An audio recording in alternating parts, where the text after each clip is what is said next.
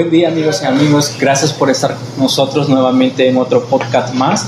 Eh, eso es gracias a Editorial Universitaria y estamos en Hablando con los Autores.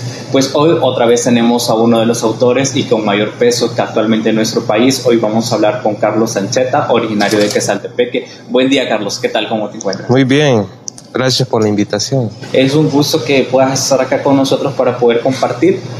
En Hablando con los Autores nos gusta profundizar y poder hablar eh, con todos esos escritores eh, emergentes y que ya tienen trayectoria, eh, en el cual la editorial universitaria está publicando y queremos conocer un poco más, aparte de la obra que están realizando, aparte de su vida, qué están haciendo, qué nuevos proyectos tienen, qué proyectos ya finalizaron y nos sentimos muy contentos que estés ahora con nosotros y que nos pueda brindar un poco de su tiempo.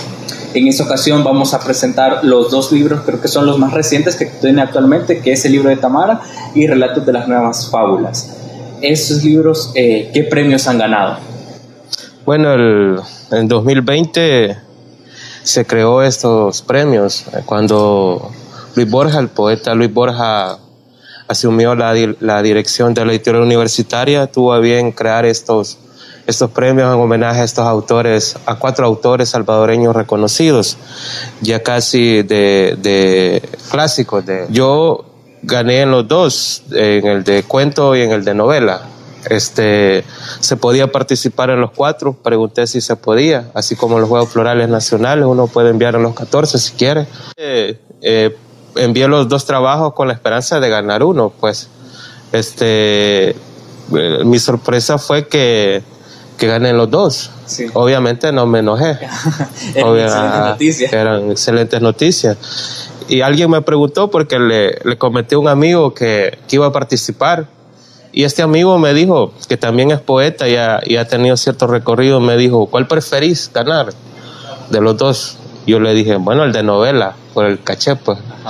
Se entiende que una novela da más trabajo redactarla, investigarla, y entonces ganar en novela siempre hay una satisfacción quizás un poco mejor, que, más gratificante que, que, se puede entender en un cuento, porque los cuentos se van hundiendo, uh, no un nivel temático, se van uniendo con el tiempo, pues uno escribe un cuento, lo guarda, en cambio una novela tiene una unidad desde principio a fin, pues hay una, hay una metodología de trabajo bien definida. Por lo tanto, este, este, ganar siempre un concurso de novela da un poco más de prestigio, así que prefería ganar el de novela. Pero gané el de cuento también, entonces eh, mejor. Pues. El doble premio. Sí, porque el premio no, no era en metálico como conocemos, sino en la publicación y las medallas y todo eso. Entonces, la editorial universitaria ha tenido su historia a nivel nacional su apogeo lo tuvo en los 60, los 70, con muchos autores de la llamada generación comprometida, la, este taller de piedra y siglo, este, y muchos otros colectivos que se sumaron al trabajo de la editorial, que fue dirigida por Ítalo López Vallecillos, uno de los ideólogos, se puede decir, de estas generaciones de, que tanto han dado al país. Aquí trabajó de correctores de Quijadurías, que es un paisano mío de Quesalte, este, bueno, y tantas personalidades, Roque Dalton. Así que eh, yo entusiasmado por, por participar porque si resultaba ganador iba a ser editado por una casa editora de gran prestigio a nivel nacional. Así que ese es el premio, sale editado por Editorial Universitario. Sí, es bastante importante eh, el poder ver reflejado todo un trabajo, un trabajo bastante complejo que lleva dedicación, tiempo. La novela, como se le decía, es quizás lo, un poco más compleja, la construcción de los personajes, la esencia de ella, entonces creo que es bastante gratificante el poder ver ese resultado. En ese sentido, eh, ¿quién es Carlos Ancheta? ¿Qué, ¿Cómo se formó? ¿Qué está haciendo? ¿Cuáles eran sus aspiraciones? Bueno, como todo el mundo, uno no sabe para qué ha nacido, ¿verdad? Este, en el camino va encontrando su rumbo, su sendero. Eh, yo recuerdo que de niño tuve inquietudes poéticas, como todo el mundo, pues uno ama a la mamá, le quiere escribir algo bonito y, escribe poemas, lo que uno llama poesía, pues en realidad, si lo vemos desde el sentido técnico, no es poesía, ¿verdad? Pero uno dice que escribe poesía y así Con la adolescencia escribí dramaturgia, escribí pequeños cuentos, todo lo que uno, uno le asaltan en esos momentos de la, de la, de la vida. Formalmente ya empecé a los 20 años, empecé ya a, a, a buscar otros, otras voces, otros escritores, ya los consagrados a la nivel, literatura universal. Eh, me metí a un taller literario que es Saltepeque, que Saltepeque tiene la característica de que siempre ha tenido gente que se ha dedicado a las letras, siempre ha tenido generaciones de escritores, sobre todo de poetas. De ahí vine a estudiar la Universidad Letras, después este, me fui y ya en la década del 2010 hasta hoy, ya que me dediqué completamente a escribir narrativa. También fundé un par de proyectos este, de edición, de editoriales, pues, este, conjunto a otros amigos, así como también como editor me enorgullece estar entre la gente que le editó un libro a, Quijadurías, por ejemplo, a Rafael Lara Martínez, dos premios nacional de cultura. Así que el trabajo ahí está. Ahora, pues, mis proyectos ahí están, sigo escribiendo, sigo, me dedico también a escribir guiones cinematográficos, he dirigido un par de, cortos, eh, le he escrito para, he escrito series a otra, a un canal de YouTube que pronto va a salir, según entiendo. Este, he adaptado mis propios cuentos a largometrajes, tengo ideas originales también escritas en, cine. Me pienso dedicar también a la dirección y a la producción audiovisual en el futuro. Y por supuesto, sin dejar de, de escribir narrativa, cuento y novela, que es básica. ¿Cuál fue la inspiración en esa ocasión para el libro de Tamara? ¿Cuál fue la inspiración que, que pudo llegar para, para este libro? Eh, yo sí, eh, la novela es, es una novela negra, es una novela policíaca, aunque es una novela, una mezcla de novela histórica también, porque se, se, se sostiene en dos ejes principales. El eje histórico está dividido en 30 capítulos. Los, los, este, en, en, la parte histórica, digamos, que son 15, y la parte moderna, que es del siglo XXI. 15 capítulos vienen, se cuentan en 200 años, que es la parte histórica. Viene de 1810 a 2016 y la parte moderna se da en un mes, en el mes de enero de 2016. 15 capítulos. Entonces, esos 15 capítulos que se dan en enero de 2016 es la parte policíaca. En, los otros 15 que viene de, de, de 1800 a 2016 la parte histórica. Digo parte histórica porque se tocan varios puntos de la historia nacional y varios personajes de la historia nacional. Bueno, como a la integración centroamericana al principio aparece este Matías Delgado, aparece, después aparece Montufa, el guatemalteco.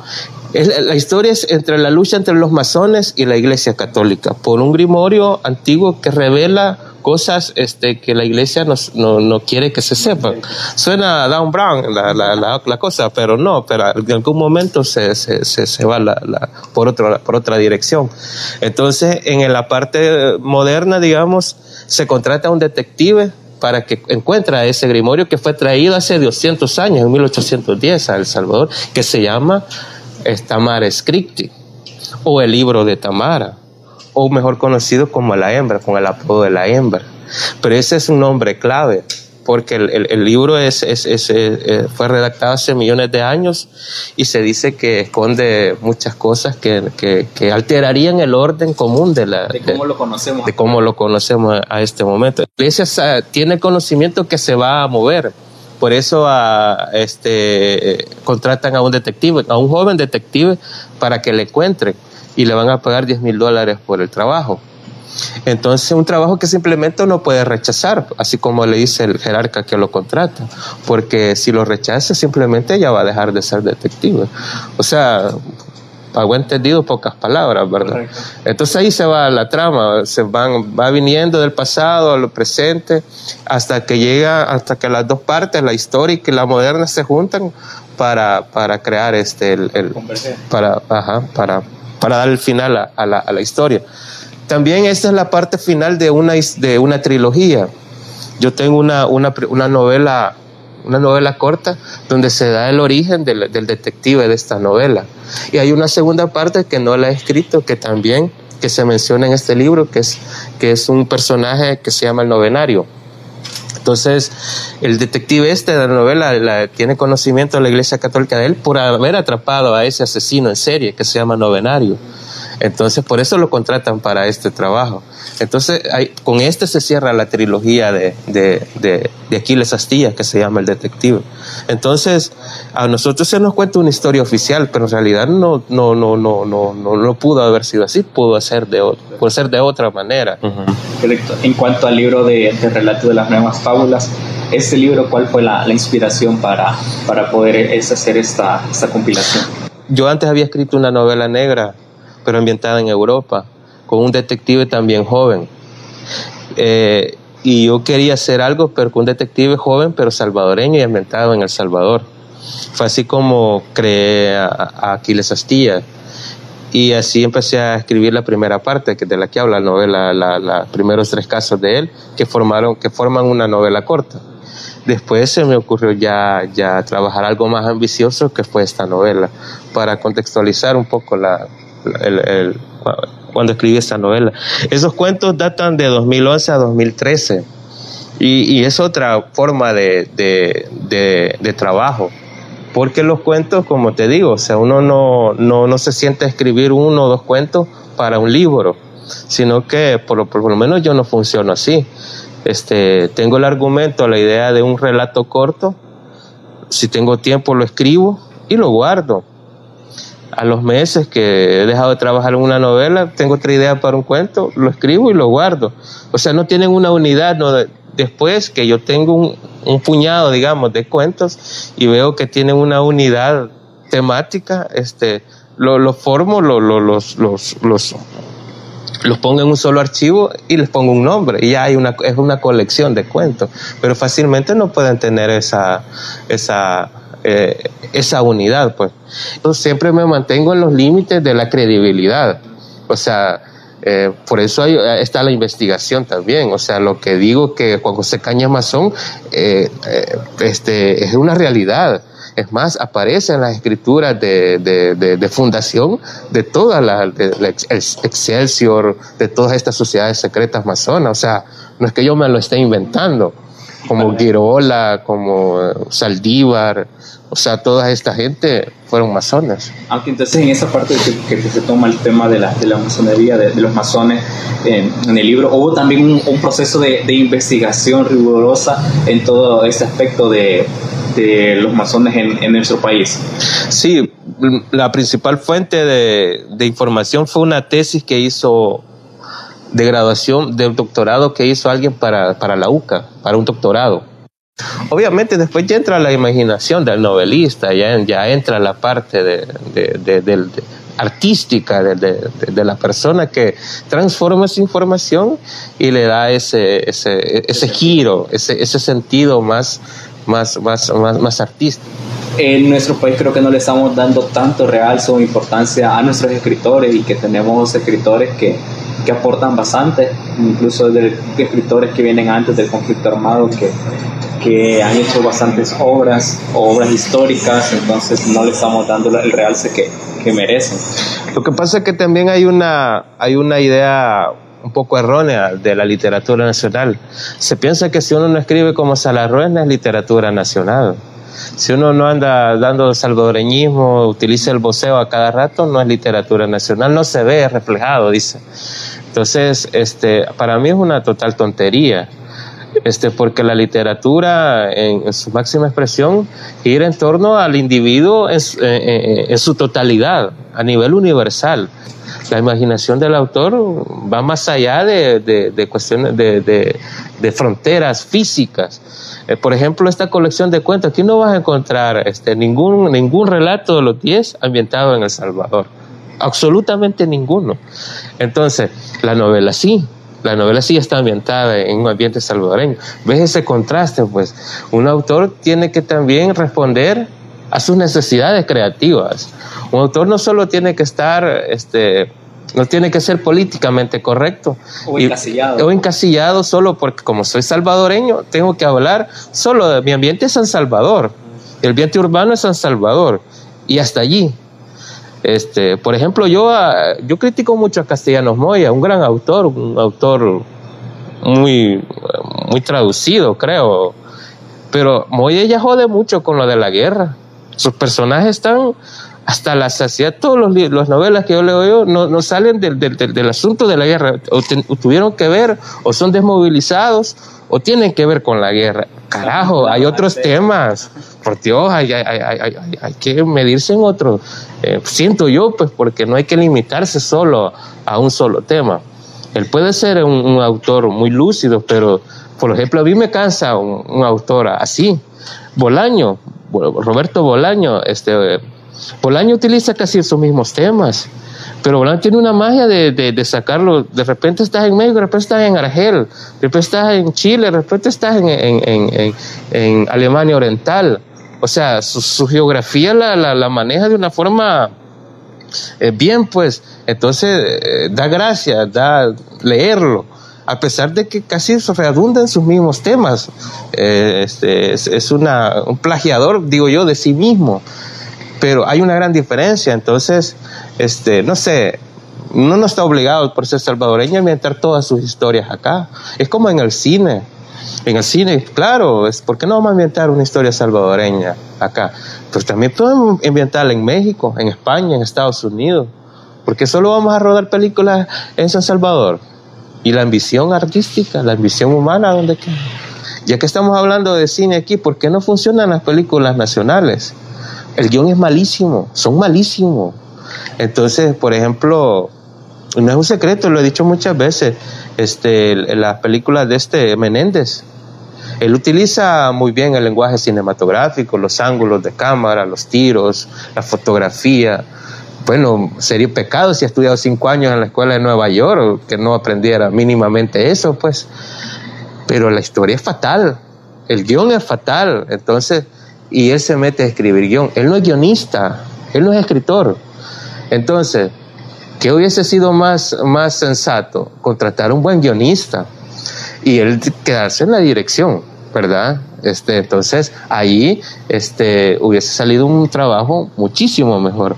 Por ejemplo, la palabra de Pablo es una historia trillada y mal contada.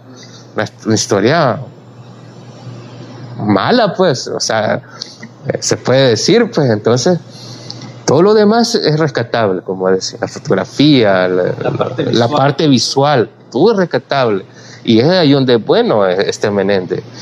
El, problema está en el guion. Si él se dejara asesorar y contratar a un guionista bueno, otro gallo le cantara. Hasta ahora ya no se ha dado otro, otro producto de él. Tarantino es un ejemplo. Tarantino, él escribe sus películas.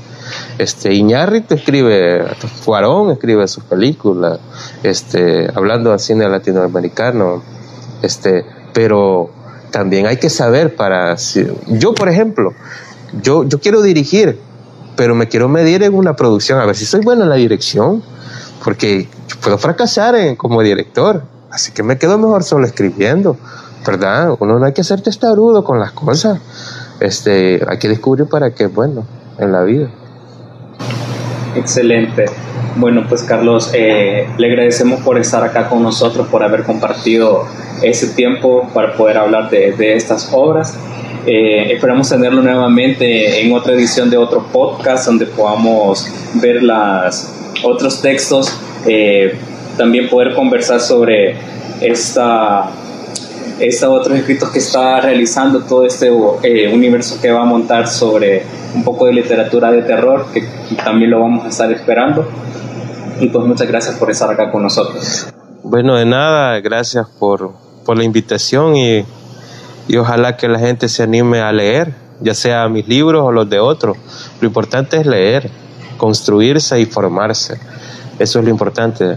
En una sociedad tan competitiva y tan alienante, estar preparado, estar con las mejores herramientas, eh, es lo mejor. Así que a los estudiantes, sobre todo, les deseo eso.